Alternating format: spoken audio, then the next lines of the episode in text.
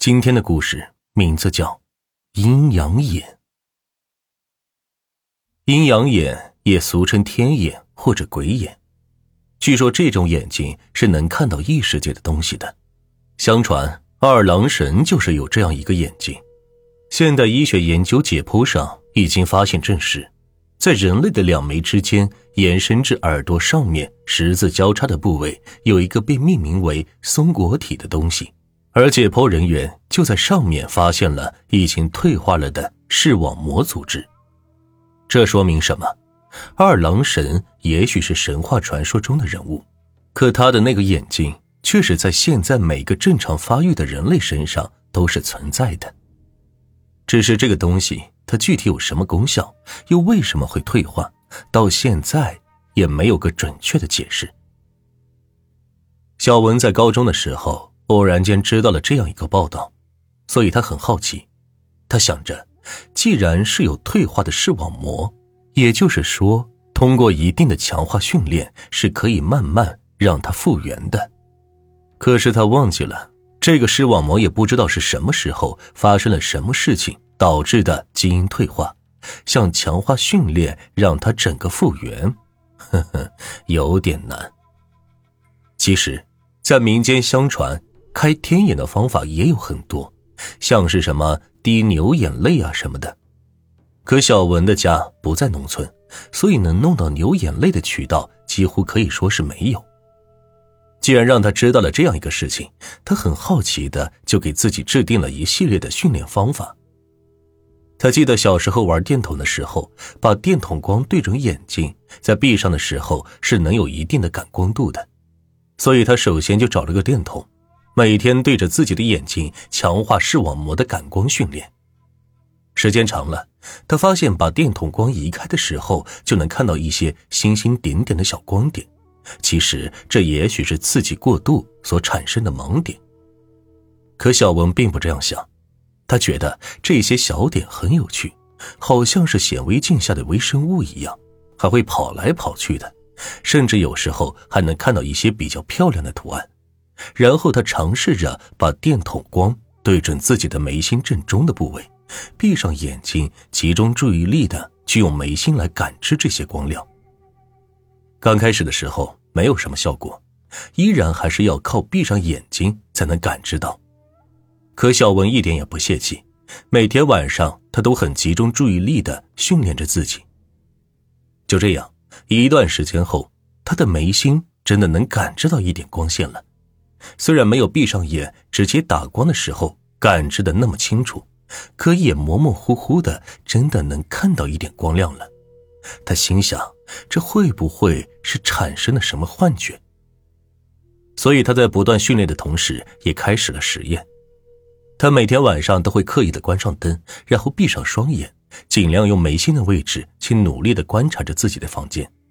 我们知道。其实，要是周围在没有一点环境光照射的情况下，就好像是突然停电的那种情况。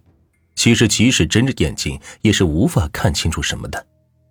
可就在他不断聚精会神的努力观察的情况下，他发现闭着眼睛看到的东西，居然比睁着眼睛看到的还要清楚。当然，前提是必须得在一片漆黑的情况下。那他从眉心看到的景色。是什么样子的呢？据他说，那是一片好像已经快没有电的电筒光照射出来的景象一样，很微弱、很微弱的一片。但是大的物件，像是电视、沙发、门什么的，是很能清楚的看到外形的。当然，不能直接像睁开眼睛一样看清楚颜色等细节的东西。其实说白了，他说看到的东西就是一个影子。就是比较大件物体的形状影子，而且还比较模糊。为了验证这个松果体的真实性，他曾经在突然停电的情况下紧闭着双眼，只依靠眉心位置的感受，准确的避让开了家里的沙发，摸到了电视，甚至还避开了门。由于家里的摆设几乎都没有什么大的变动。他也在思考，会不会是科学上讲的视觉残像呢？就是你对一个东西注视的久了，闭上眼睛的几秒，或者几分钟内会一直浮现出这个东西的影子，这就是视觉残像。为了证实这个看到的东西并不是视觉残像，所以他又把范围扩大到了户外。他想，既然离开了家里熟悉的摆设，这到户外总不会产生这种潜意识的诱导吧？可是，这户外一个女孩子老闭着眼睛走路，外人也是会觉得很奇怪的。再说也不安全，所以她每次坐公交车的时候会闭上眼睛假装睡觉。其实他正在用眉心，他以为松果体的东西在不断的往外面观察着。这刚开始的时候，随着车身不断的移动，他只能感受到一片片的光线从眉心快速的流过。时间长了，他发现居然能辨别出路灯、树木的位置。在这个过程中，他不断反复的睁眼闭眼，就是为了验证是不是真的能看到、看清楚了。结果一切都好像显得很顺利，他真的能从眉心的位置观察到这些比较大的物件的外形的影子了，也能分辨出在什么位置。也就是说，他已经能闭着眼睛从眉心正中。看出哪里有什么东西，哪里是能走的，哪里是有沟的，哪里是有树或者路灯、沙发、床什么的，并且这个东西的大小还真的和实物没什么区别。训练到这里，小文的心情很高兴，他知道自己成功了。可是新的问题又来了，他想。不是都传闻在开了天眼以后能看到异世界的东西吗？可为什么他从来也没看到过呢？是因为他这个所谓的天眼不是天生的，而是训练出来的关系吗？他并不知道。有一次，他没事就跑到宿舍里去休息一下。小文是个走读生，但是宿舍里有他的好朋友，刚好那天家里没人，所以他就决定去挨着他朋友挤一晚。宿舍里有五个人，熄灯以后，大家都还聊得很高兴，所有的一切都显得那么正常。看到时间不早了，其余的同学都已经渐渐开始进入梦乡，只有小文一个人翻来覆去的睡不着，可能是不太习惯挨着人睡的原因。总之，他就是翻来覆去的无法入睡。可这个时候，大家好像都已经睡着了，也没人陪他说话。他突然就心血来潮的想再次的训练自己的天眼，这刚开始一切都很正常，看到了高低床上面躺着的人，窗户甚至柜子什么的。其实用这个所谓的天眼看东西是一件很耗费精力的事情，因为你必须得完全的集中自己所有的注意力才能够看得到。所以孝文在看了一会儿后，就开始觉得脑袋是有点晕乎乎的。孝文心想，既然累了，就趁着晕乎乎的赶紧睡觉。然后他自然的转了转身子，面对着里面的墙壁。由于他朋友体谅他从来没有睡过高低床，怕他摔下去，就让他睡到了里面。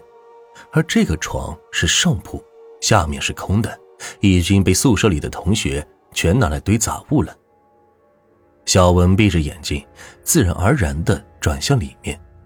正想放松自己入睡的时候，他突然觉得好像有什么不对劲。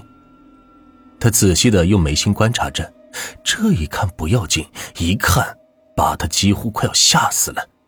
他此刻正看到一个长头发、穿着长衣服的女性，但是怎么都看不清楚对方的脸，而这个绝对不是人的东西也侧着身子，正和他面对面的看着。小文吓得一下子睁开了眼睛，他有点害怕。其实平时他胆子挺大的，基本不信这些东西。可自从他发现真的能从眉心的部位看到东西以后，他就开始怀疑这个世界上到底有没有这些东西。毕竟世界很大，宇宙很大，还有很多人类无法预知的东西。他圆瞪着双眼，安慰着自己已经吓得扑通扑通狂跳不已的心脏。心想这是幻觉，这肯定是幻觉。然后他不由自主的伸手摸了摸紧贴的墙壁，有点刮手，冰凉冰凉的，但是绝对就只是一面墙壁，而且还很坚实。他拍了拍自己的胸口，犹豫着还要不要继续面对着墙壁。他有点害怕，但是他又很好奇，毕竟自从训练出这个本事后，他就从来也没看到过什么异常的情景。他给自己壮壮胆，心想自己和那位又没什么过节，人家不都说冤有头债有主吗？只是看一看，应该没什么的。